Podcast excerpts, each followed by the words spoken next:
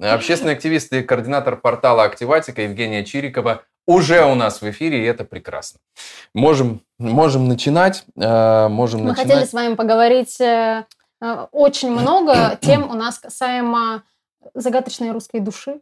Прекрасно. Вот. Да. э, Что бы это ни значило. Тех, кто остался, тех, кто уехал, активистов, которые работают там и творят здесь, и в чем разница, и много-много-много вопросов про экологические последствия. Много всего. Но я бы начал вот с, все-таки с активизма и активистов внутри России для начала. Какие Может формы? быть, даже не активистов. Просто э, есть какие-то люди в России, которые живут. Мгм. И то, как они воспринимают войну, иногда бывает э, искажено от реальной картинки. Очень Как часто. э, вы считаете, россияне внутри России видят войну? Кто как, какие есть э, виды россиян, которые вот, э, вот этой Да, и- картинки? И как, у них э, формируется эта картина? Ну, это два разных вопроса, потому что про Мгм. активистов это это следующий один вопрос. вопрос, да. Да. Давайте. Дальше поговорим про россиян.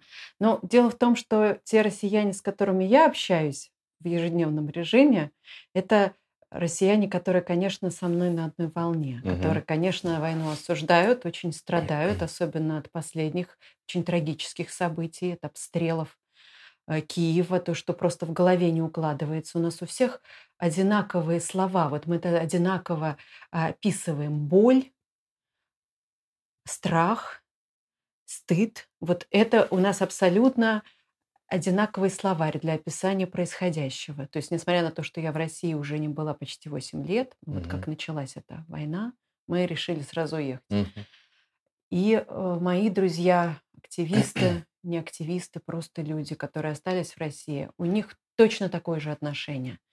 Но есть большое количество людей, которые, ну, к которым я отношусь с большим сочувствием, а, потому что, на мой взгляд, они просто отравлены этой пропагандой.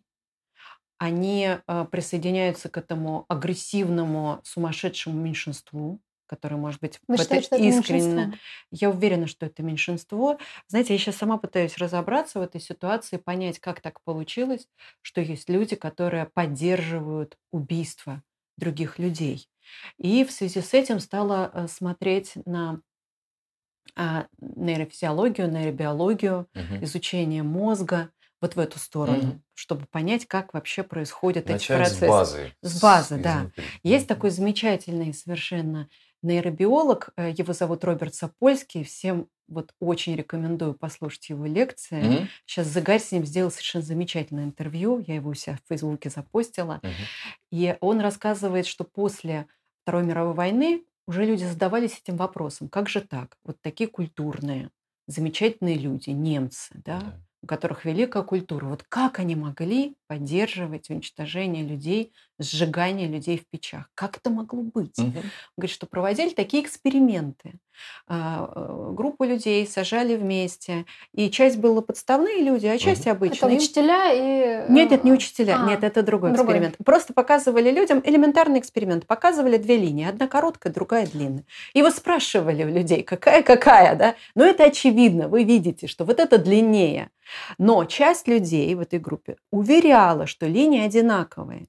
Так. И оставшиеся, они, видя, что это не так, но они принимали мнение большинства, они присоединялись. Ага. И вот оказывается, э, если в этот момент э, сделать исследование мозга, что окажется, что самое страшное происходит, что эти люди, они себе прямо внушают, что так и есть.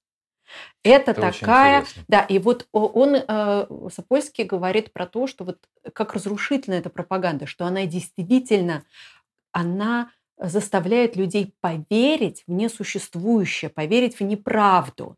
И на сегодняшний день я к россиянам, которые э, по каким-то вот этим вот своим внутренним причинам э, оказались подвержены этой пропаганде. А это, понимаете, ведь это же нужно тоже иметь определенный внутренний стержень, определенное внутреннее устройство, чтобы не поддаться, когда у вас из каждого утюга э, кричат про нацистов. Еще что страшно, это вот этот вот момент расчеловечивания. Обратите внимание, как говорят про украинцев э, на про российском телевидении, исключительно уничижительно. Их постоянно расчеловечивают. Угу. Про них говорят чудовищные вещи, называют нацистами. Но это метод, который Абсолютно. использовался и в фашистской Германии, и в, вот в агитации, в листовках. А вспомните геноцид в Руанде, как делали, потому что там а, в геноцид в Руанде, где погибли миллионы людей, угу. там работало пропагандистское радио, которое было потом Э, признано просто. Это были настоящие преступники, это не были угу. журналисты. Угу. То, что сейчас делает Первый канал угу. и российское телевидение. И было потом э, исследование, оказалось, что там, в Руанде, где лучше а, передавалась информация, угу. там, где лучше работало это радио, там были более страшные факты геноцида. Там, где не доходили эти радиоволны, эти смертельные, там геноцида не было. Но вот этот момент, что э, пропаганда разрушительно действует на мозг, это правда. Вот почему я считаю, что сейчас так важно помогать людям, которые бегут от могилизации, от мобилизации. Это люди, которые в состоянии увидеть эту реальность и которые не хотят становиться убийцами это нормальные люди, и им нужно протянуть руку помощи. У них еще есть шансы. Да, у них есть шансы. И я считаю, что те экономика, которые их сейчас примут, это люди, а, которые, ну, наш настоящий средний класс. Могут это, работать, могут вносить Да, вклад. которые могут вносить вклад. И я думаю, что Казахстан очень мудро, Узбекистан, они очень мудро угу. поступают, когда они протягивают руку помощи. Я знаю, что сейчас вот на бытовом уровне очень большая поддержка. Многие мои товарищи, они переехали сейчас из России, именно спасаясь от могилизации. Угу. Они все это время были против, они выходили на антивоенные митинги, насколько это вообще было возможно. У нас первый антивоенный митинг еще в 2014 году был, и тогда очень много народу было. Тогда, кстати говоря, Макаревич очень нас поддержал, после чего он, на него, все на него на, начался очень такой большой да. накат. Но вот это говоря про россиян, что есть те, которые борются и оставаясь внутри страны, они продолжают сопротивляться. Э, ну вот до смешного доходит, что невозможно свою позицию выразить, просто постояв там с листочком бумажки, извините, на площади. Ну вот такого себе представить было невозможно 10 лет Абсолютно. назад. Но люди продолжают, они ходят с маленькими там какими-то мелками, фломастерами где-то в парке. У нас же, ну, Москва, я из Москвы, mm это просто какой-то digital концлагерь, да, такой цифровой концлагерь. Имеется в виду, что все под, все да, под везде наблюдением, камеры. везде камеры с распознаванием Понимаете, вы лиц. напишете «нет войне», а после этого за вами придут, и э, дальше события могут быть вот какие угодно. Это может ну быть вот что буквально угодно. вчера женщина оставила, значит, ну это, конечно, весь случай странный, на могиле родителей Путина, это, правда, было не в Москве, какую-то записку с чем-то, и она уже... А, э, ваш ребенок плохо себя ведет. Типа э, того. Да. Такое. Она уже в органах. Он, она, понимаете, и как дальше будет развиваться, непонятно. Поэтому люди, они э, э, в России к сожалению, у нас никогда не было какой-то ну, настоящей демократии, будем откровенны. Угу. И у нас люди всегда относились к власти как вот э, к явлению природы. Ну вот привыкли, что у нас климат суровый,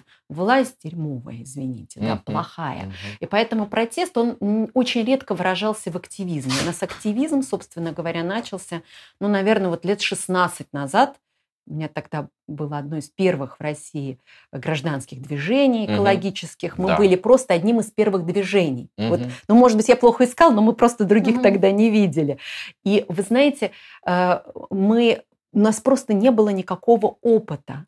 То есть опыт наших родителей, у них никакого тоже Абсолютно, активистского конечно. опыта не было. Даже мышление, на уровне мышления Мышление другое было. Понимаете, конечно. насколько это тяжело человеку каким-то образом проявить себя против mm-hmm. этой власти. Как обычно действовали россияне. Они действовали, или они уходили от этой власти, или они саботировали. То есть ты или выбираешь стратегию такую ухода, угу. э, ну то, что сейчас подполье происходит, да, какое, ну, это не подполье, это, это вы знаете еще во времена Курбского князя, да, когда он убегал в Литву, да, угу. то есть это может угу. быть просто обычная эмиграция, угу. или это куда-то за Дон, где выдачи нету, да, или это куда-то в Сибирь, Россия огромная, 8 часовых поясов, и понятное дело, что вы себе найдете там какое-то местечко, да, куда-то там спрятаться от этого кошмара. Или э, вот активизм. И активизм это совсем новое для России явление. Молодое по историческим меркам. Очень молодое. Потому что если мы себя сравниваем, например, вот э, говорят украинцы, как же так, вот мы же выстояли Майдан, мы вот мы же смогли да. много раз да, поменять нашу власть и говорит, ну вот так вот. Э, но, вы знаете, украинцы в этом плане совершенно героические люди, молодцы. И то, что им это удалось, это это дико круто, это надо вообще исследовать, потому что все-таки мы от Украины отличаемся, угу. и в России э, на самом деле совсем э, по-другому проходила э, практика активизма. Когда мы себя сравнивали с Украиной, вот еще 10-15 лет назад, угу. то мы видели интересные вещи. Мы видели, что в Украине намного больше э, всяких протестных и ну, таких и экологических, и социальных групп, больше людей, которые там, например, захватывали какие-то дома, которые, э, ну, э, как это, э, знаете, когда бизнесмены решили какое-то историческое здание, ну, да, конечно, рейд, его пере, пере... рейдерский, да, нет, это не рейдерский захват, это, ну вот бизнесмены решили, решили вот это и историческое здание, да, использовать да, для каких-то да. своих нужд, а люди считают, что там должна быть выставка, и что у людей там должен быть свободный вход. И у меня прям ребята, которые, э, кстати говоря, из АТО, они э, в 2014 году, когда я приезжала вот в Украину, они меня приводили вот в этот коворкинг в историческом здании, это прям в центре Киева. Угу. Потрясающий опыт. Я себе не представляю, что в центре Москвы какие-то такие вот активные, прекрасные ребята да, взяли и захватили это здание, угу. сидели там, устраивали там какие-то выставки. Вот чтобы это так было, и им, понимаешь, за это ничего не ничего было. Не было. Да, Евгения, это правда то, что вы говорите, просто поскольку я сам из Одессы, я могу подтвердить то, что вы говорите, поскольку на бытовом уровне, на низком уровне, если людей что-то не устраивает, им там вовремя не подключили какую-то воду или там незаконно построили какую-то постройку, взяли, вышли, перегородили дорогу и до свидания. И власть решает очень быстро эти вопросы. И эта форма давления снизу, она действительно А вы в знаете, Украине... у нас в России оно только начало зарождаться. То есть я была просто свидетелем этому, и мы, мы специально сделали портал Активатика для того, чтобы люди могли сами публиковать новости о своей гражданской угу, активности. Угу. И если вы посмотрите на наш портал, это угу. карта России, угу. там вот от Москвы до самых до окраин, там уже было там сотни точек, и каждая из этих точек это тот или иной вид гражданской активности. И это дико круто, потому что этого раньше не было. То есть люди в первый раз просто говорили, власти нет, и это было просто, это надо было воздух еще набраться, до смелости. Это было всегда очень страшно. И у нас появлялись первые победы. То есть это вот победа, помните, гора Куштау э, mm в Башкортостане, и там люди просто обняли эту гору, это многокилометровая была да, акция. Которая имеет сакральное значение там для... Да, да ну просто одну из этих гор уже срыли угу, под да. добычу угу. соды, и люди смогли защитить другую гору. Угу. И сделали это, но э, Ответ власти был, извините, такой, что завели уголовные дела на людей, которые организовали Башкорт.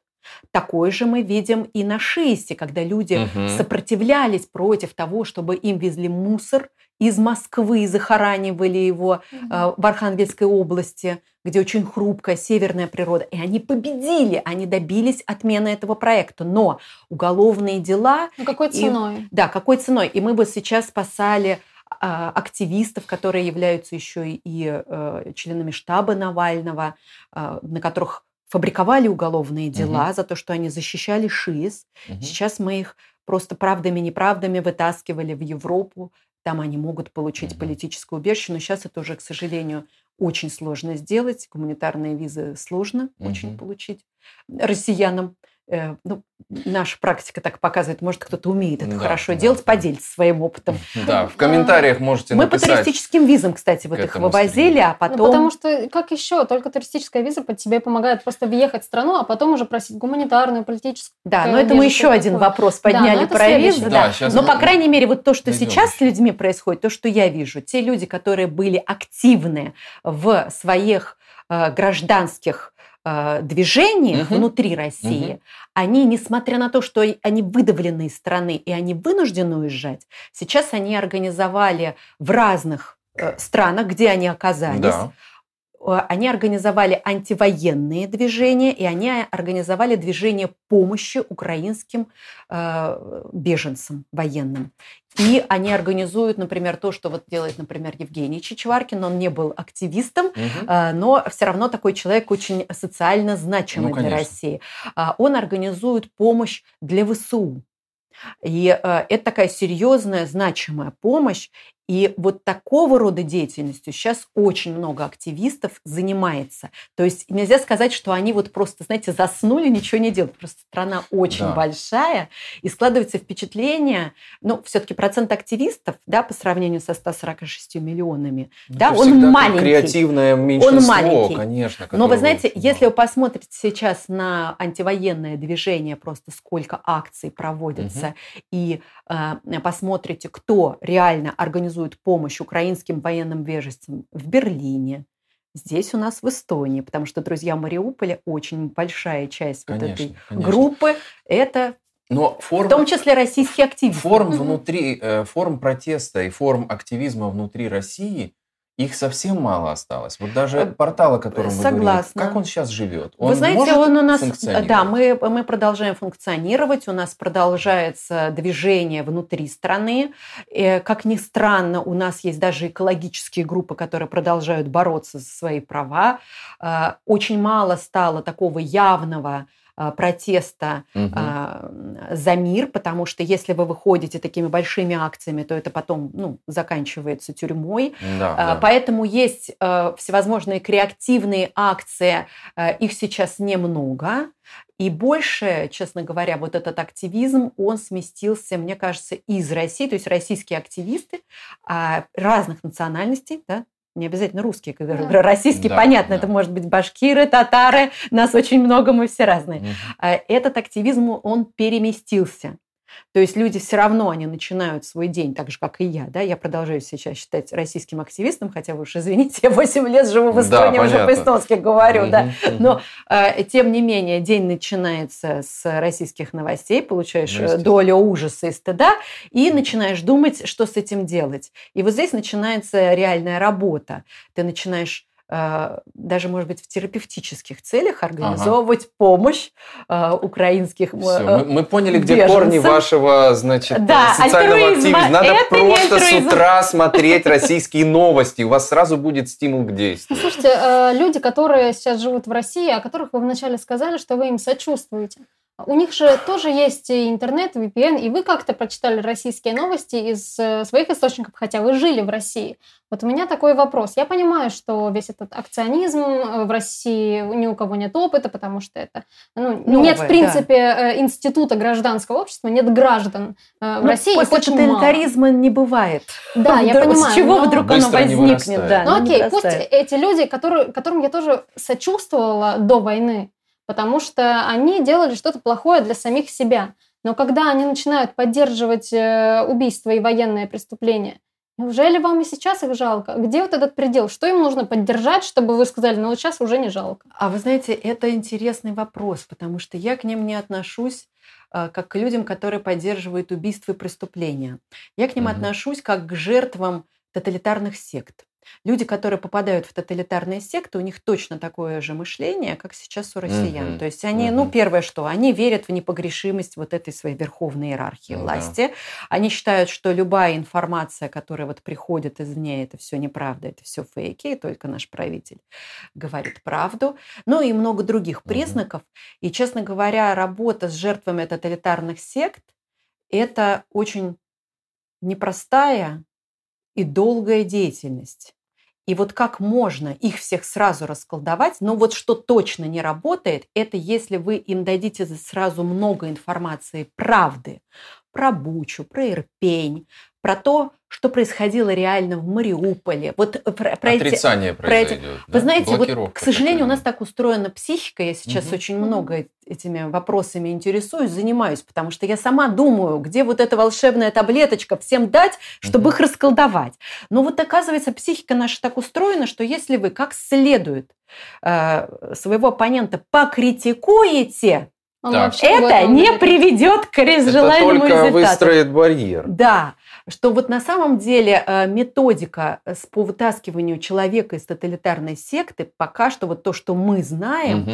Наталья Маркович, она нам давала очень такое большое пространное интервью на эту тему, она прям реально спасает свою маму, которая угу. оказалась заражена да, вот этой заразой, маму, кейс, понимаете, да. она ее пытается спасти. И вот она э, тратит очень много своего личного ресурса и это вот тогда работает. То есть угу. вы должны человеку заменить его картину мира. Дать эмпатию ему такую да. мощнейшую. Потом, вы знаете, если, э, честно, вы когда попытаетесь заставить человека признать э, правду, то что он, почему он еще защищается? Потому Это что, а тяжело. а где он окажется? Понимаете, вот оказаться в фашистском государстве, которое творит зло и которое, по сути, является империей зла, вот это осознать и осознать, что ты внутри, ты его раб, и ты ему платишь. Вот каково это? Я думаю, угу. что психика у всех защищается со страшной силой. Угу. Вот те, кто понимает из моих э, друзей, которые остаются в России, э, это невероятная боль для них. То есть они э, они на грани вот этой вот депрессии и выживания, то есть и это очень болезненно в такой атмосфере все время жить. Они даже помочь толком украинским беженцам не могут. Это тоже опасно. Но они, конечно, помогают, угу. и, конечно, они делают все, что могут, но на самом деле это э, э, это огромная боль. Вот я, честно говоря, отношусь сейчас к россиянам как к жертвам, угу, потому да. что я считаю, что вот люди, которые захватили власть в России, они настоящее зло. То есть они взяли в заложники это огромное население, оболванивают его пропагандой. Население было к этому не готово. Вот я об этом хотел тоже вас спросить, немножко возвращаясь назад и захватив пласт немножко э, более верхний, чем тот, с которого вы начали, с когнитивного.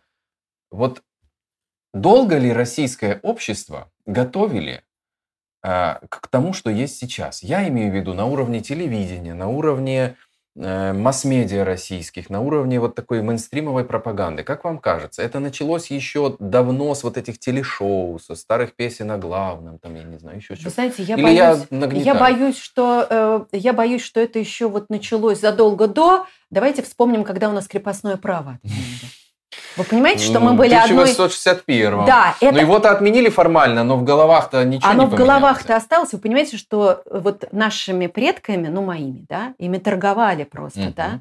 И я это прекрасно осознаю, что вот с таким бэкграундом, да, страна uh-huh. плавно вошла в революцию, войну и жуткий тоталитаризм с геноцидом реальным. То есть Советский Союз, а, он был построен просто на крови и на геноциде.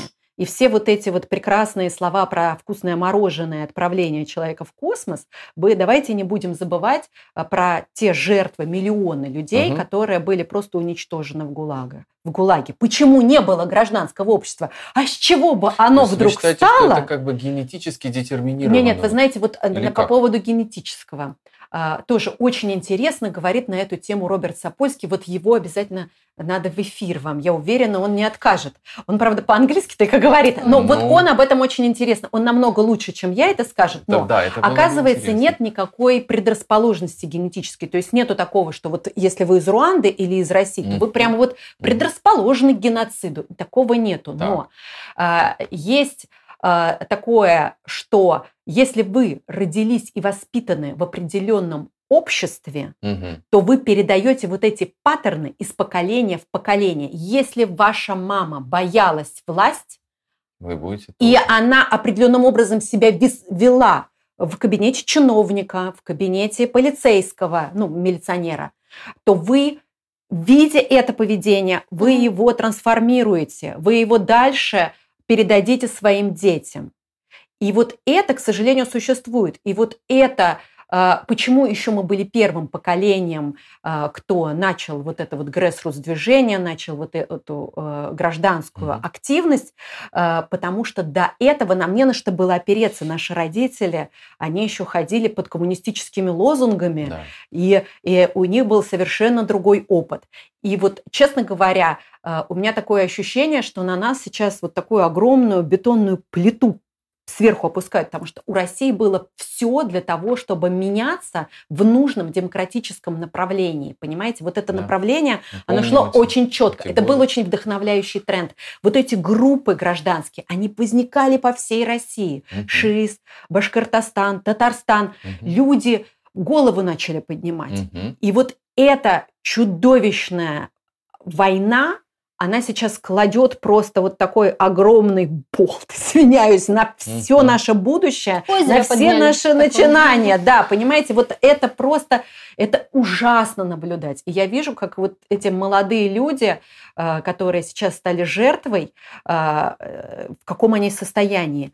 Мы А вот в вынуждены, каком? Вам, вы вам знаете, виднее, вы больше с Россией Вы знаете, вот самого, да, самого страшного начну. У нас, к сожалению, очень много суицида среди молодежи, Мгм. много этих э, случаев, много э, обращений в связи с э, депрессиями, Мгм. потому что люди, не, психику людей не выдерживает, у людей ломается жизнь, понимаете?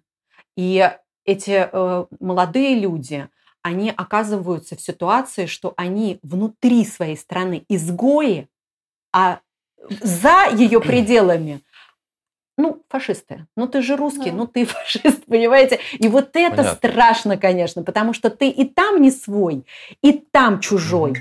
И вот найти свое место сейчас им крайне сложно. Интегрироваться куда-то. Перспективы очень сильно неясны. Э, Единственное, что спасает ребята, это только помощь украинским беженцам. Вот это я вот призываю, я просто это на себе почувствовала, поскольку Да. то, что я описываю, это я про себя на самом деле говорю. Но вот когда ты начинаешь помогать реально, когда ты, особенно когда ты физически видишь этих людей, когда ты начинаешь вовлекаться в эту помощь, то это вот это действительно на какое-то время ты как будто себе обезболивающее даешь. Да. Но потом начинается очередной обстрел Киева, и, конечно, все по новой. Вот Григорий Оклин э, задает э, вам вопрос в чате нашей трансляции. Вы, кстати, тоже можете написать Евгении вопрос там же. Э, Неужели нельзя просто сказать, что у россиян стокгольмский синдром? А я думаю, у всех разные синдромы, честно говоря. Мгм. Я думаю, что поскольку, во-первых, очень многонациональный народ, я думаю, что те, кто живет в Дагестане, которых тоже это тоже россияне, понимаете? Так уж Мгм. получилось. Они Мгм. часть этой огромной империи, которая их захватила, между прочим. Мгм. У, у них может быть один синдром, а те, кто живет на Волге, у них может быть другой синдром. То есть вот я поскольку... Костромской. Да. Но поскольку все-таки я не являюсь психиатром и психологом я не являюсь, я только изучаю эту тему, поскольку я поняла, что без этой темы я не смогу вообще с людьми работать. Никак. Я их понять не смогу.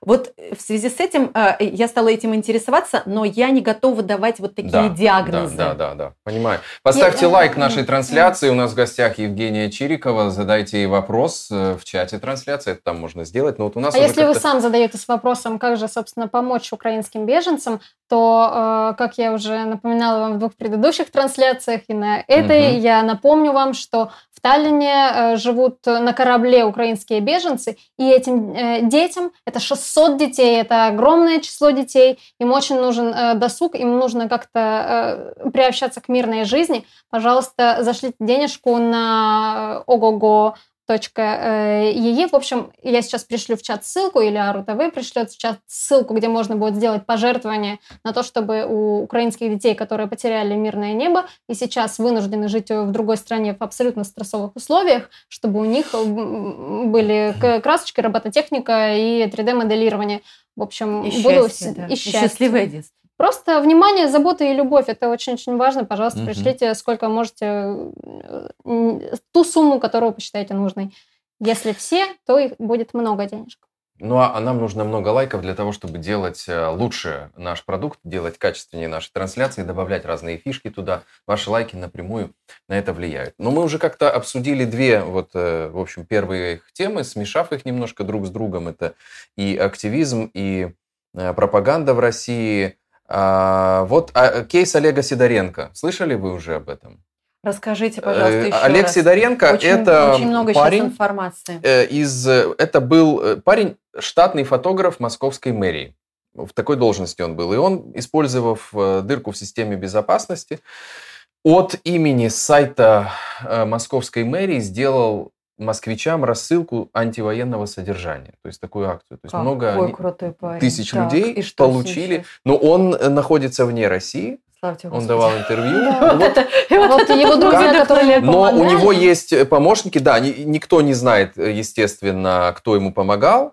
Он, понятное дело, этих людей не раскрывает. Но вот э, несколько тысяч москвичей получили довольно содержательные письма, значит, от московской мэрии с призывом не мобилизоваться, увольняться из бю- бюджетных учреждений и других форм там. Олегу респект. Вот это самый настоящий гражданский активизм. Мгм. Причем э, Олег м, просто настоящий герой, он, он понимает, с кем он имеет дело, он понимает, что даже если ты не внутри России, но внутри России это совсем смертельно опасно. Да. Но даже если ты не внутри России, то вспоминаем Скрипалей и прочие, так сказать, э, э, теракты против людей, которые против этой системы идут. Это очень героический, отважный человек. Олег Мгм. молодец. Вообще э, в Твиттере, э, в частности, ну, даже, даже на твит, э, это не твит был, большой-большой пост Дарьи Сиренко, которая э, говорит, что давайте не будем сравнивать, вот вы говорите, Путин ведет две войны, Э, нет, э, давайте не будем сравнивать жертвы в России, их не так жалко, а вот жертвы в Украине это совершенно другое дело. Это сравнивать невозможно,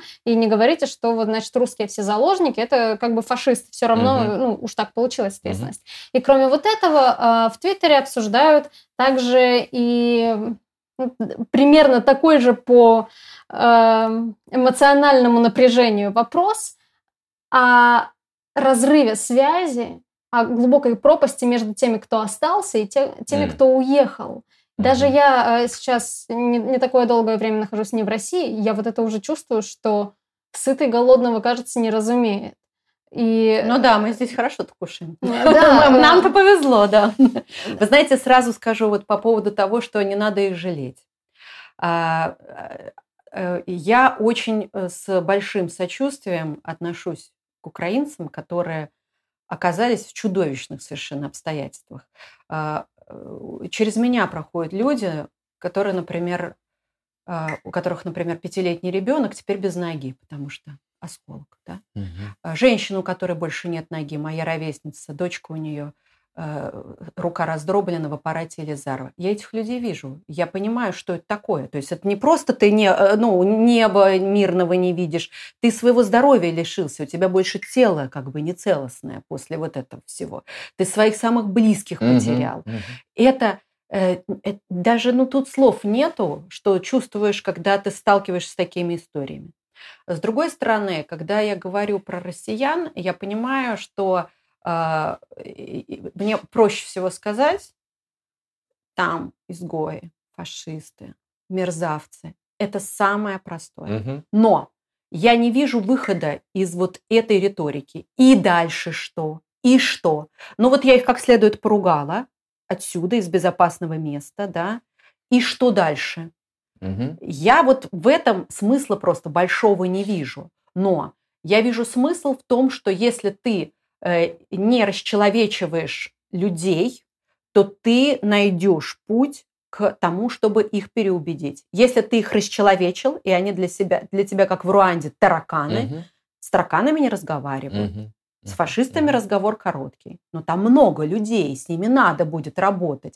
Так же, как в свое время э, в фашистской Германии было много людей, Но с там они которыми- могли сказать, что я ничего не знаю. А сейчас каждое действие я фотографирую, отправляю в интернет, и ты уже не имеешь морального права сказать, я ничего не знала, А, я а знаете, танке». там тоже на самом деле интересный был момент. Я помню, э, я ходила на экскурсию э, э, Заксенхаузен. Это такой очень страшный концлагерь. Мгм. И меня поразило, что от концлагеря дома немецкие, они были вот, ну вот буквально там, я не знаю, ну, прямая видимость, очень близко. Да. И люди там жили, и они все видели. То есть говорить, что они чего-то там не знали, это тоже, знаете, такое преувеличение. Об этом даже фильм есть Ну, хороший. конечно. Э, Помните про двух мальчиков? Еврейский мальчик из концлагеря и мальчик... э, Полосатый пижама. э, Да, да, да, да, да. Да, этот вот. фильм, да. И вы знаете, на самом деле, опять же, возвращаясь к этому эксперименту с двумя линиями, да, то есть люди, когда она не находится в определенной среде, у них по-другому начинает работать голова. Мгм. И то, почему у них она начинает работать по-другому, вот это на самом деле вопросы, у меня больше вопросов не к жертвам Мгм. вот такого облучения, Мгм. Мгм. а тем, кто его направляет на них. Потому что если мы говорим, что вот эти все фашисты, мы размываем ответственность. Нет, извините, фашисты. Есть конкретные люди в Кремле, и у меня сейчас вопросики больше. Вот к тем людям, которые с ними могут как следует поквитаться. У меня вопросы вот какого характера. Почему до сих пор нет полного эмбарго? Почему даже Эстония, прости господи, святая страна, продолжает покупать нефть у диктатора? У фашиста, который вот такое с детьми в Мгм, Украине мгм. делает. У меня вот эти вопросы. Почему они деньги продолжают получать? Потому что, извините, при такой цене на баррель нефти они себя Мгм. отлично чувствуют. У них много, блин, денег. Они могут этими деньгами э, Да, продолжать вот это вот свое безобразие, Мгм. которое они делали. И второй вопрос, конечно, по поводу вооружения. Ну почему так получается, что над Израилем небо закрыто, а над Украиной нет? Мгм. Ну почему? Ведь она же стоит сейчас на, на страже Европы, на они страже эскалировать конфликт. Как они Я же объясняют. говорю не про то, чтобы э, разбомбить Кремль. Я говорю про другое. Закройте небо над Украиной. Вы- Сделайте так же, как это сделали в Вы Израиле. с одного... Вот такой железный купол. Практически с первых дней войны вы говорили. Я призывала с первых дней войны, я считаю, что, во-первых, нужно дать Украине то вооружение, которое она Мгм. просит, а не в час по чайной ложке и больше кормить завтраками. Мгм. Во-вторых, нужно по-настоящему закрыть небо над Украиной, и надо признать уже Россию страной, э, которая э, на самом деле является страной-террористом, и по-настоящему перестать у нее покупать энергоносители, потому что это очень э, лицемерно выглядит Мгм. когда с одной стороны вы не даете визы тем людям, которые бегут от мобилизации и не хотят становиться убийцами, а с другой стороны вы тут же продолжаете кормить эти кремлевские банки, за, покупая у России э, энергоносители. Всех отключили от свифта. Мои товарищи-активисты, которые не могут себе еды купить, потому что они убегают, а у них российские карточки не работают. У них свифты э, все отключены. Говорят, вообще и вот этот банк, да, и вот этот исключительно банк, который занимается, так сказать, э, расчетами э, по э, продаже углеводородов, там почему-то SWIFT не отключен. Почему-то из санкционного списка убирают компанию, которая занимается алмазами. Вот алмазы, это нефть поганая, она оказывается ценнее людей. И очень просто назвать всех россиян фашистами, вообще как бы их всех замазать одной краской, это вот Мгм. ни к чему не ведет. Я Мгм. считаю, ответственность должна быть адресная. Мгм. Давайте посмотрим, а почему вот SWIFT до сих пор не отключен у банка, который продолжает торговаться с Европой э, по нефтегазовым контрактам? Почему вот это-то происходит? Ну вот, я кстати, бы вот на это прямо, да, вот SWIFT прям... не отключен, а обычные люди деньги не могут вывести. Вот как люди, так-то? которые уезжают сюда, россияне, от этой всей ситуации, например, продав квартиру, и каких-то там, не знаю, 50 тысяч евро они не могут вывести, потому что местные банки не принимают эти. И вот тут у меня вопросики. Вот как так-то? И почему до сих пор Украин, над Украиной не закрыто небо? Как это можно ее бомбить вот Окей, этими да. баллистическими ракетами? Вот кому бы эти вопросики задать? Я думаю, что если мы все так сконцентрируемся и правильно зададим Мгм. эти вопросы, то эти баллистические ракеты, старые ржавые, совковые, они просто не долетят до Киева. Ну, я надеюсь, что у нас будет такой шанс в субботу, да, кажется, Да. будет в 2 часа дня на А, ФИГ Да, 19 и- митинг. и- а в пятницу, кстати говоря, в 18 часов, э, э, я сегодня почитала, Конгресс украинцев э, в Эстонии, они тоже проводят замечательную акцию. Вот имейте в виду, Конгресс украинцев в Эстонии, в Фейсбуке посмотрите, Мгм. они проводят э, в пятницу акцию, будут требовать как раз закрыть небо над Украиной, требовать признать э, Россию страной-террористом. Я слышу Спасибо, призыв э, закрыть небо над Украиной. Полгода. Э, полгода. да, И я, но я вот... Ну, им- нам объясняли, что это будет конфликт с НАТО, и всем капец, это нельзя делать. Это А мне до этого рассказывали, я дело в том, что боролась против Nord Stream 2, Мгм. а, на протяжении многих лет.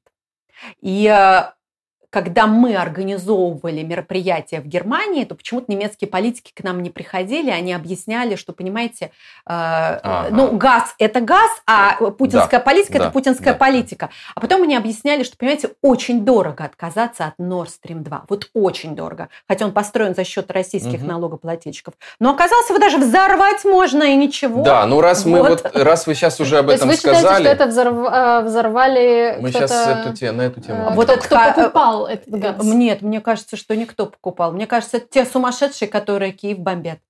Вот почерк вот этих сумасшедших людей, а, по-моему. Хорошо.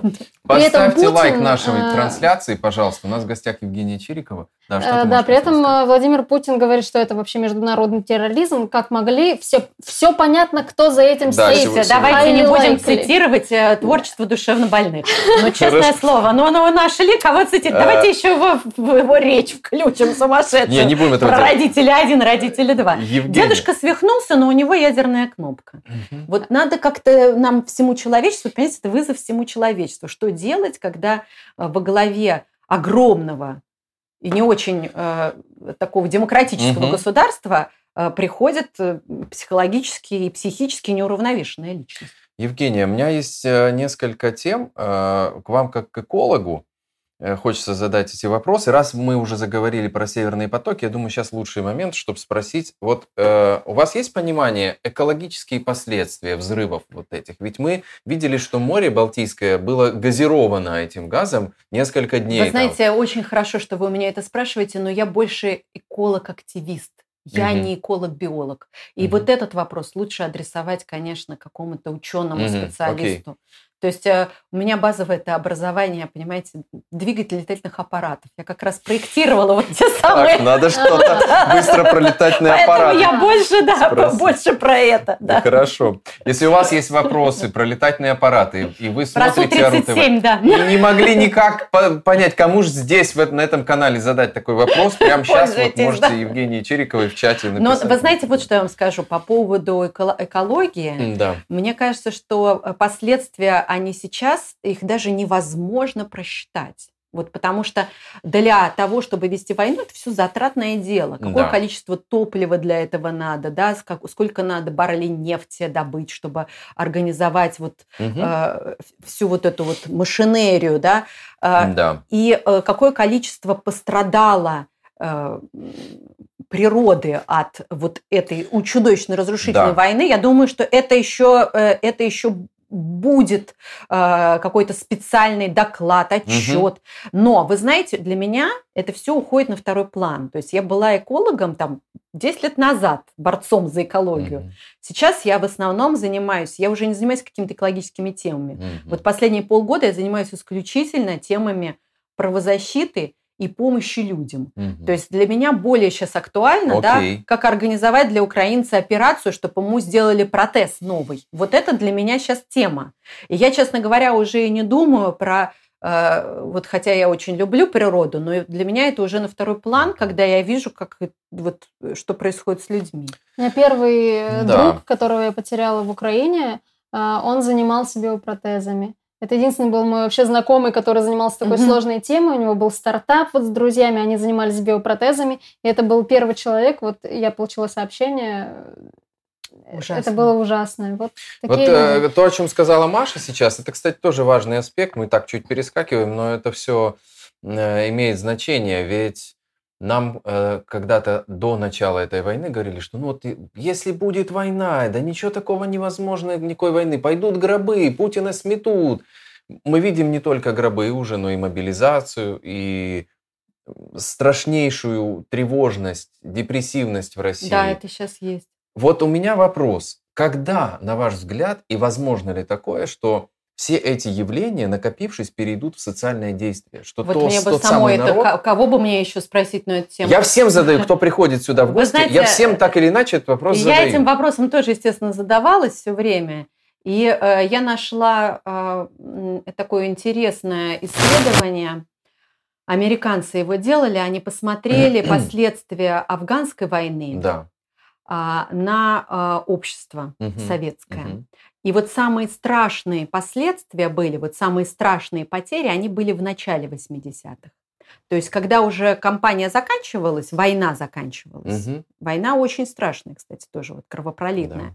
А В конце там уже были потери сопоставимы вот с теми, которые несут профессиональные американские военные.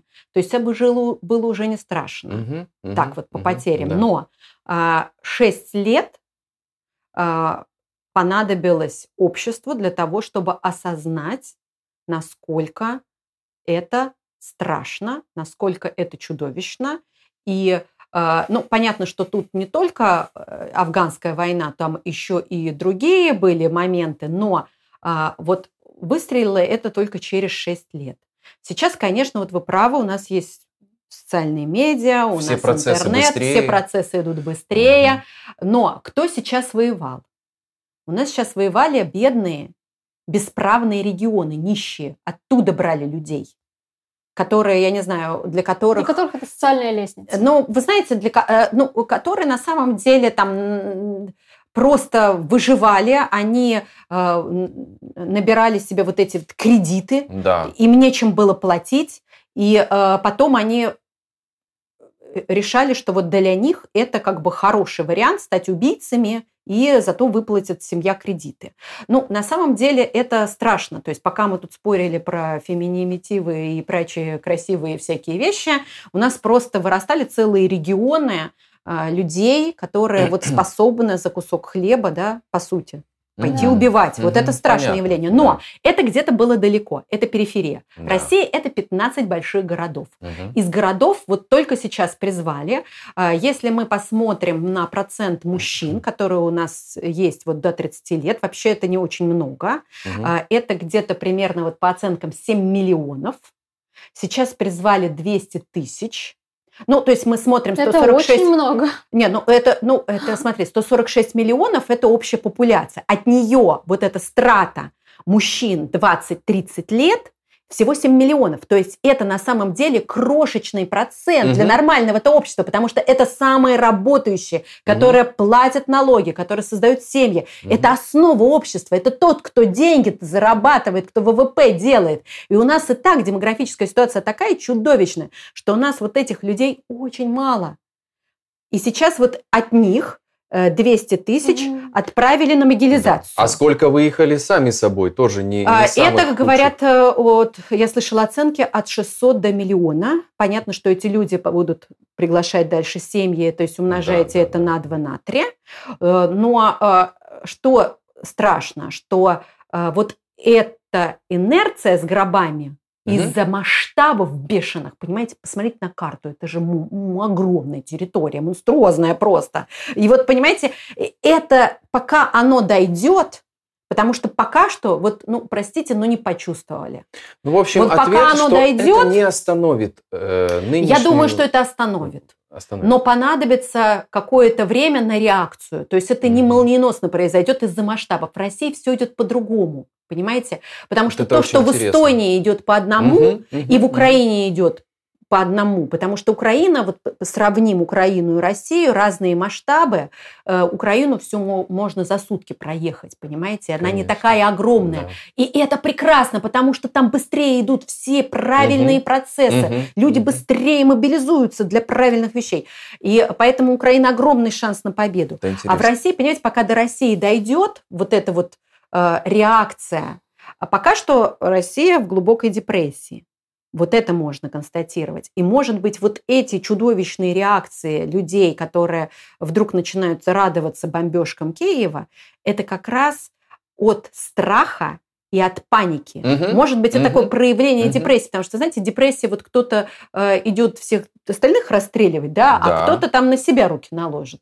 Вот, может быть, это одна из вот этих ненормальных реакций. Может быть, тут с психологом вас, э, э, вам стоит Ну, поговорить да. на эту тему. Психологи, кстати, насколько я знаю, сейчас самые востребованные профессионалы. Они просто перегружены везде, во всем э, русскоязычном пространстве.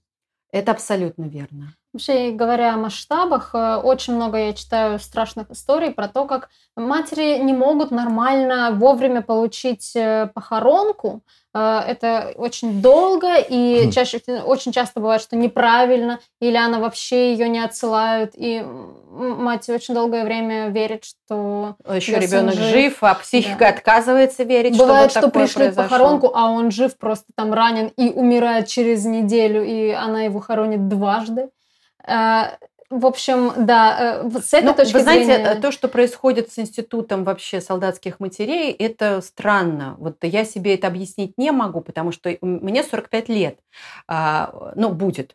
Пока не 45, вот скоро будет, я надеюсь. Доживем.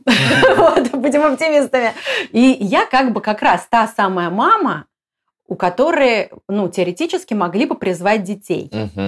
И вот я себе с трудом представляю, чтобы моего ребенка призвали, а я его так вот, вот этим крокодилам отдала. А, и я э, с большой надеждой всматриваюсь в вот эту самую многочисленную страту. Потому что если вы хотите понять, кого больше всего в России, вот по населению, самая многочисленная страта – это такие, как я. Угу. Вот. Почему-то нас называют такими Э, ядерным электоратом Путина, вот этими да. старыми бабами, которые да. поддерживают Путина. Но ну, в, в контексте ну, пос- последних событий слово «ядерный электорат Путина», оно уже немножко да. иное Но на самом деле мы все разные. От 60 вроде как называют э, ядерным. Вы знаете, э, вот это самая многочисленная страта, это женщины 40 плюс. Да, ну, вот мы такие, как мы. И вот от них я жду какого-то протеста потому угу. что это они Женский теряют. Да, я от них жду реакции. Почему? Потому что уже забирают самое дорогое, что у тебя да, есть. Да. Чет с ними, с этими свифтами, деньгами и квартирами. Да, Ребенка далеко. забирают. Да. Хорошо, Евгения, вот я вам сразу, сразу задаю вопрос. А вот эти кейсы, когда значит, мама на последние деньги еще идет, берет кредит, покупает в военторге, значит, это, это, там штаны теплые, носки, вот это все, и собирает своего ребенка вот туда, на эту войну, потому что ему Это про две линии история. Это что? Это мама себе перезаписала, мама себе боится глаза открыть и увидеть, в какой реальности она живет. И она решила для себя, психологически ей так вот комфортнее, угу. что она в нормальной стране, которая борется с фашизмом. Вот вокруг фашизм, а мы такие, и вот я своего сыночку хорошо снаряжу на борьбу с врагом. И мама на самом деле нуждается в какой-то большой, серьезной психологической терапии для того, чтобы ей аккуратно открыть глаза. И я даже боюсь такой маме глаза открывать, потому Может, что когда она надо. поймет, что она своими руками отправила ну, в пьяную так, мясорубку так, своего так. единственного сына, ну пусть даже не единственного, всего, все равно своего любимого да. ребенка, я не знаю, что с этой мамой будет. И, честно говоря, у меня тут готовых каких-то рецептов, вот чего можно сделать, нету. Я просто не представляю, что можно сделать в такой ситуации.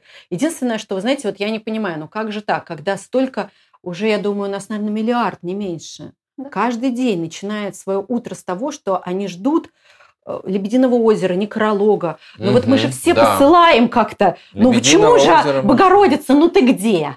ну, ну как так? Ну почему английская королева? Ну что ты все промахиваешься-то? Что там мы тут в одном из недавних эфиров с Артемием Троицким, значит, э, он какой-то исторический признак такой э, сказал. Я говорю, о, раз это произошло, значит, должны скоро начаться гонки на лафетах. И мы на этой оптимистичной ноте закончили. Я не помню, что он сказал такое, что было в э, позднее Брежневскую, значит, э, эпоху. эпоху Что-то там, какой-то признак там исторический. И вот я говорю, ну все, значит, гонки на лафетах сейчас будем, ждем. Но вот ни, ни Лебединого озера, ни гонок на лафетах. тебе да. Да, пока. Ну вот э, тут э, Виктор Пятый спрашивает вас, ну такой довольно пространный вопрос. Ну а сможет ли Европа победить вот это все, только обороняясь? Может быть, пора брать инициативу и переходить к активным действиям? Ой, какой Виктор правильный вопрос задает. Честно говоря, вот когда я говорю про то, чтобы полное эмбарго организовать, угу. перестать торговаться с Путиным нефтью, газом и прочими гадостями, бриллиантами, алмазами, и закрыть небо над Украиной. Вот это как раз те самые правильные активные действия, которые может сделать Европа. Европа и так немало делает, да, потому конечно. что все-таки то количество беженцев, которое приняла Европа, украинских военных беженцев, это большое количество. Конечно, Европа это миллиард на самом деле. Вот.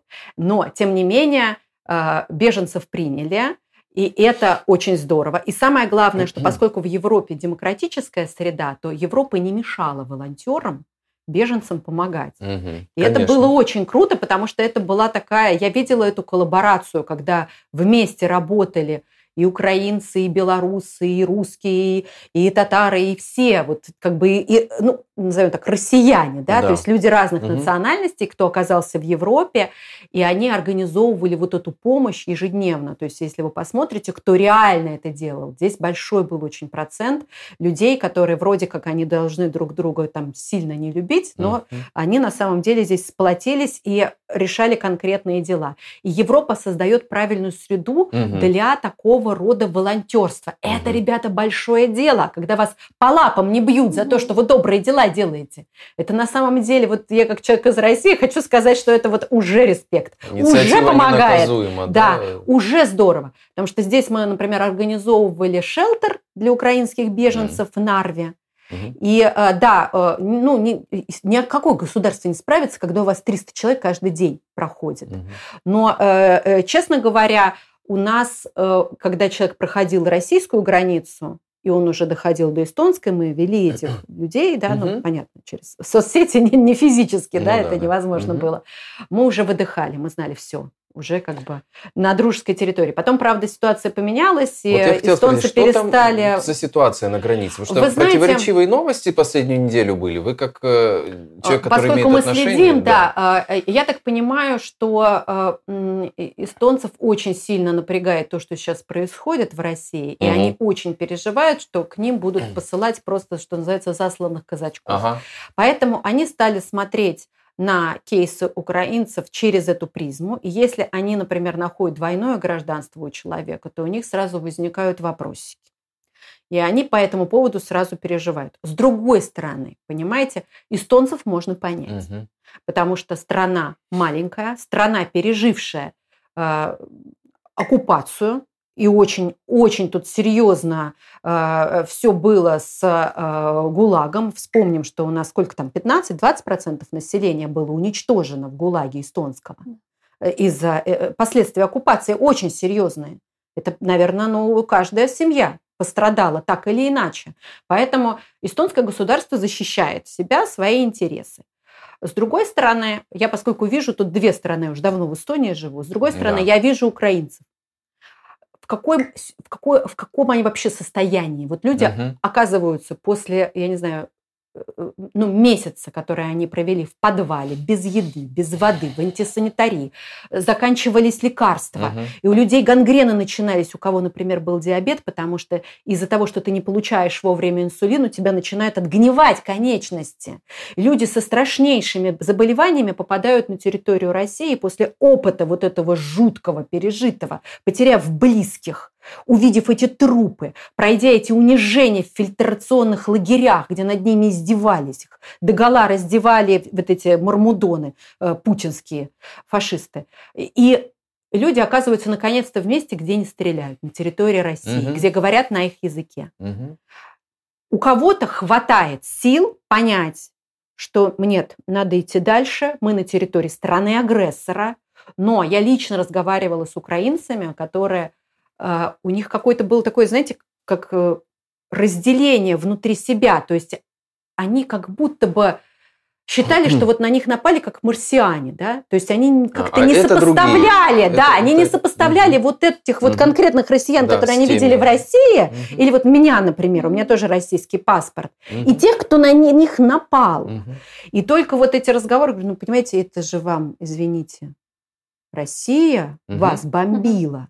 Угу. Вам там просто опасно находиться. Вы понимаете, что вы на, на территории очень опасного государства. И вот эти вот разговоры, они как-то помогали, вдохновляли. Но во-первых, я со всеми поговорить не могу. Во-вторых, не у всех есть ресурсы, чтобы выйти в Телеграм и как-то uh-huh. связаться с нашей сетью и э, получить нужную консультацию и волшебный пендель. И есть люди, которые просто после пережитого ложатся лицом в стену. Есть люди, которые потеряли очень близких людей. И им нужно физически время на то, чтобы просто как-то восстановиться. И вот представьте себе, они восстанавливаются, как-то доходят с трудом, доезжают до эстонской границы, а их разворачивают. Это не конец света. Можно немножко пройти и перейти через Финляндию. То есть это угу. тут нету э, никакого как бы никакого конца света.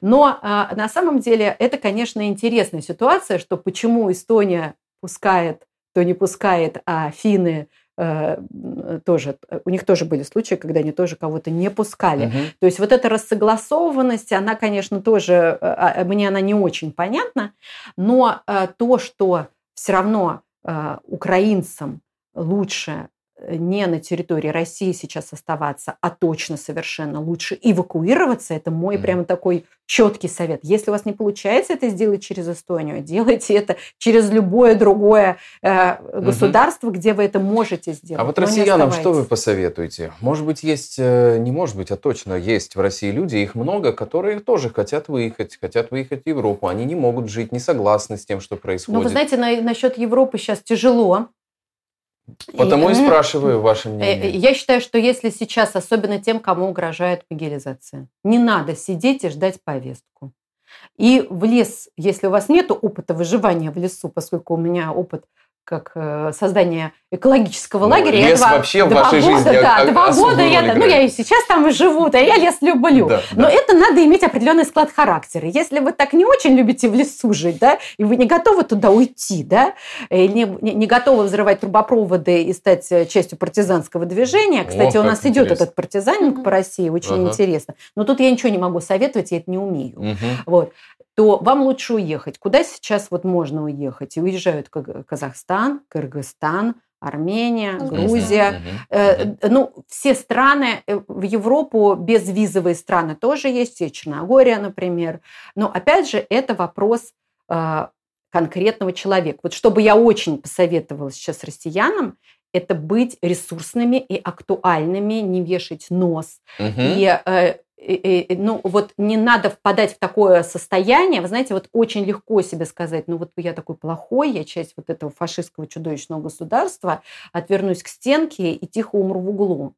То есть на самом деле, чем вы ресурснее и чем вы лучше сейчас поможете себе, тем вы потом, завтра, лучше поможете украинским военным беженцам, и вы, может быть, придумаете какой-нибудь креативный способ, как уже вот этого упыря э, в Кремле унять.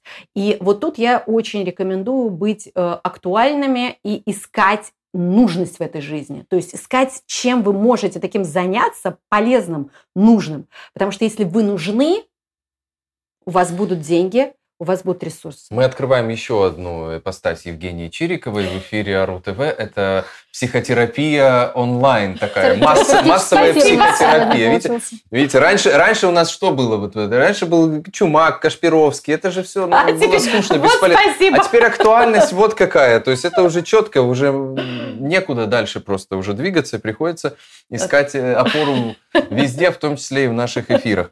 Все-таки, Евгения, поставьте лайк, кстати, пожалуйста, за этот э, психотерапевтическую минутку в нашем эфире.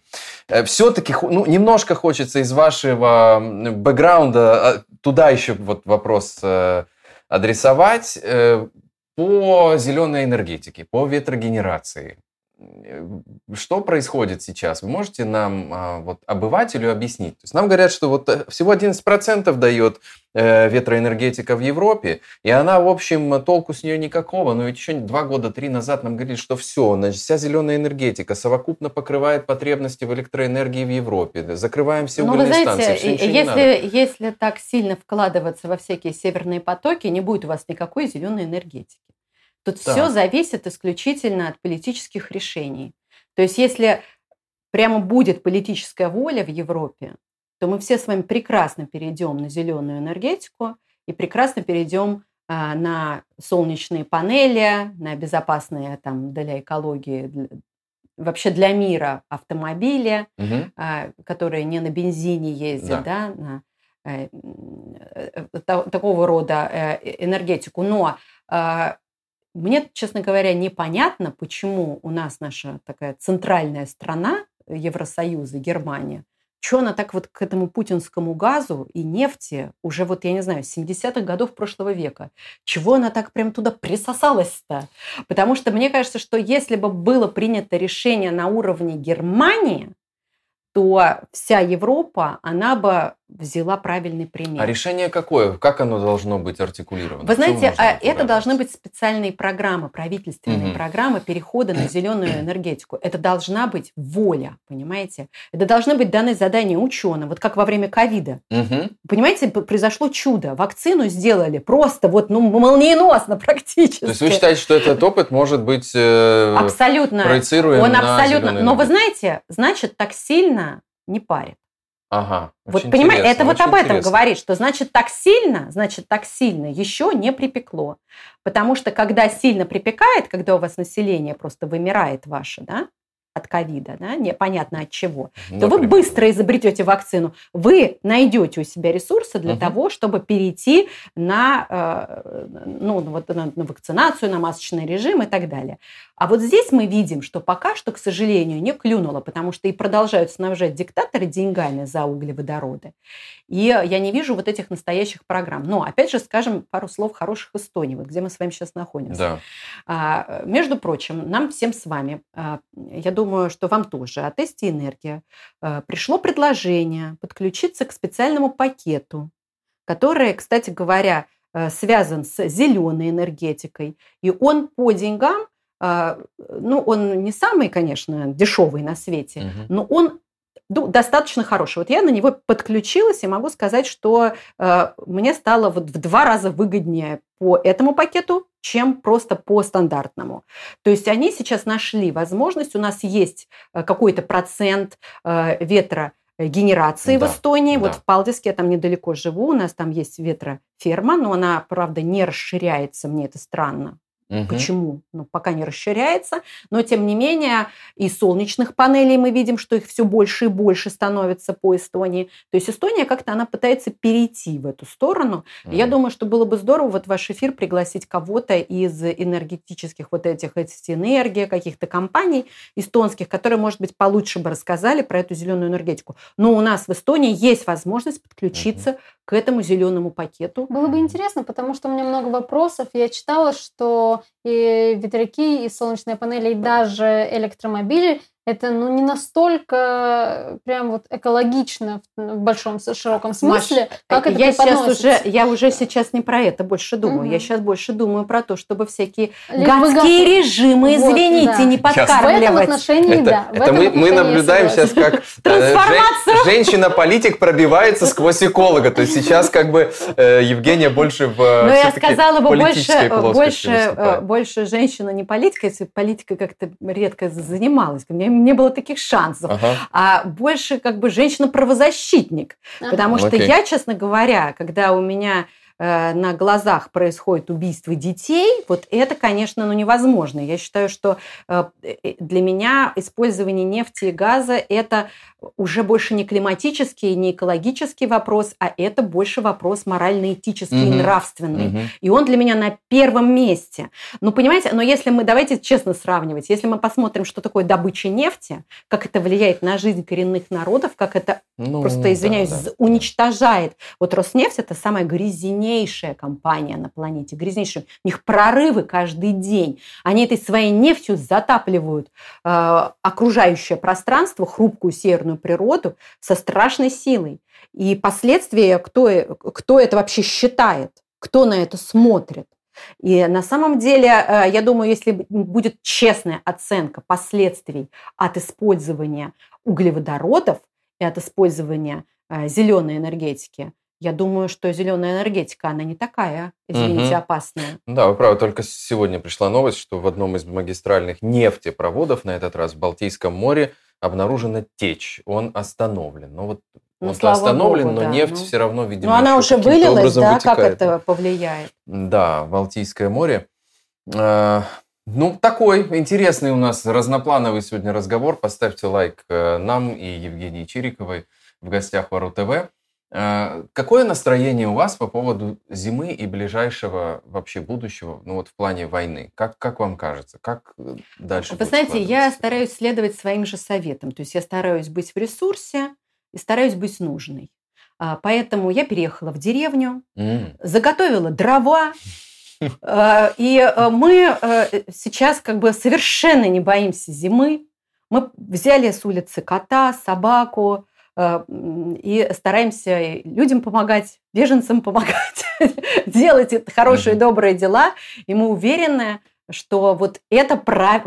путь в правильном направлении. В Эстонии это, кстати говоря, очень, э, очень замечательно. Тут э, небольшая компактная страна до Э, ключевых таких вот правильных э, э, инфраструктурных центров, ну, вот как, например, АРУ-ТВ. да, добираться один из очень... базовых инфраструктурных да, центров Эстонии. Да, очень-очень легко, потому что я к вам, например, сегодня из деревни ехала, поэтому немножко, угу. извините, пожалуйста, немножечко задержалась ну, на ничего, 6 минуточек, наоборот, но ничего. Это придало да, динамики нашему. Да, но это придало динамики, ничего страшного, зато я не буду отапливаться за счет газа ага. и других противных Пример. и ужасных углеводородов. Mm-hmm. Я буду использовать остатки. Э, мы пере, э, купили очень старый дом 130-летней давности, который практически сгнил. И мы Э, привидения, боюсь, улетели после того, как мы провели реновацию, и э, вот эти остатки старого дома мы сейчас как бы и используем для отопления. Так что э, я всем советую восстанавливать какие-то старые дома, быть ближе к земле, э, заняться огородничеством и вообще смотреть за своим экологическим следом. То есть чем меньше мы потребляем, тем это лучше. И, кстати говоря, вы знаете, вот тоже интересно, скажу про глобальные изменения угу. климата. А, мы же совершенно про эту тему забыли. Да. А вот даже сейчас, живя в Эстонии, я чувствую, во-первых, у нас, конечно, прекрасный октябрь, очень теплый, но, знаете, все-таки э, есть определенные последствия для этого. Вы знаете, что у нас засуха очень серьезная? У нас, например, в колодце почти высохла вода. И это все очень не здорово, на самом деле, для климатической системы в целом. То есть вот эта ненормальная система, дестабилизация климата, это не очень хорошо для наших деревьев, потому что краед, который как бы уничтожает, знаете, да, такие маленькие жучки, Конечно. уничтожают сосны, ели, они на самом деле от такого теплого климата чувствуют себя, как и мы. Угу. Очень хорошо! Простите, ага. что я нас и сравниваю. Все съедают. Слушайте, да. но а эстонцы мне вот инвесторы говорят с э, экономическим мышлением, что здесь через 30-50 э, лет будет климат, как на Тенерифе. Надо вот все, значит, захолустные кусочки земли поближе к морю надо скупать сейчас. Я представила это долгосрочные инвесторов, инвестиции. которые ходят за тобой и что-то говорят. Конечно, а это каждый вечер происходит. А вы знаете, я вам вот что скажу. А вы у этих э, э, инвесторов поинтересуетесь, а что будет глобально тогда с планетой, если да. здесь будет как на Тенерифе? Вы Хорошо. представляете себе, это что такое климатические беженцы? Люди, которые ну, не пили неделю, вот что это будет, да, как, э, и, вы понимаете, мы просто не понимаем последствий, мы так угу. потребляем с аппетитом, угу. да, ведем эти войны чудовищные, мы вообще не думаем, какую мы планету детям оставим. И вот мне кажется, что когда-то уже надо какой-то стоп. Э, Арне Ведла, один из э, как раз э, людей, кто часто высказывается по поводу Тенерифе в Эстонии. Вот в пятницу он будет здесь у нас в эфире. Я ему прямо вот адресую ваш вопрос, и, возможно, возникнет такая полемика. Ну, лично значит, я бы доверяла в этом вопросе Евгении больше. Ну, Все-таки вот она сталкивалась то, с экологией в плане ну, на, науки или около Ну, интересно науки. послушать, что скажет человек. Да. да. Ну что, Спасибо. Будем э, постепенно сворачиваться. Наш сегодняшний стрим называется он «Подъё». Э, в эфире канала АРУ ТВ. Сегодня с нами была Евгения Чирикова. Евгения, огромное удовольствие получили. Взаимно. Спасибо большое, вы прекрасны. Спасибо огромное, Спасибо что большое. Спасибо. Надеюсь, э, не последний раз вы здесь. Я думаю, увидимся еще. Спасибо большое. Э, провели этот стрим Мари Говори и я, Артем Остапенко. Завтра Артемий Троицкий здесь у нас в эфире. Завтра четверг. Завтра мы еще в 16. А вот на следующей неделе, наверное, мы переедем на 17, на час вверх на час ближе к вечеру, потому что YouTube нам говорит, что так э, вам будет удобнее нас смотреть. Следите за сообществом в YouTube. Скорее всего, мы там дадим какой-то знак, чтобы вы поняли, когда нас да. смотреть. Знак свыше. А ваш знак очень важен для нас. Это лайк под этой трансляцией. Пожалуйста, поставьте его. Все, до завтра, до 16. Спасибо большое. Пока. Хорошего вечера.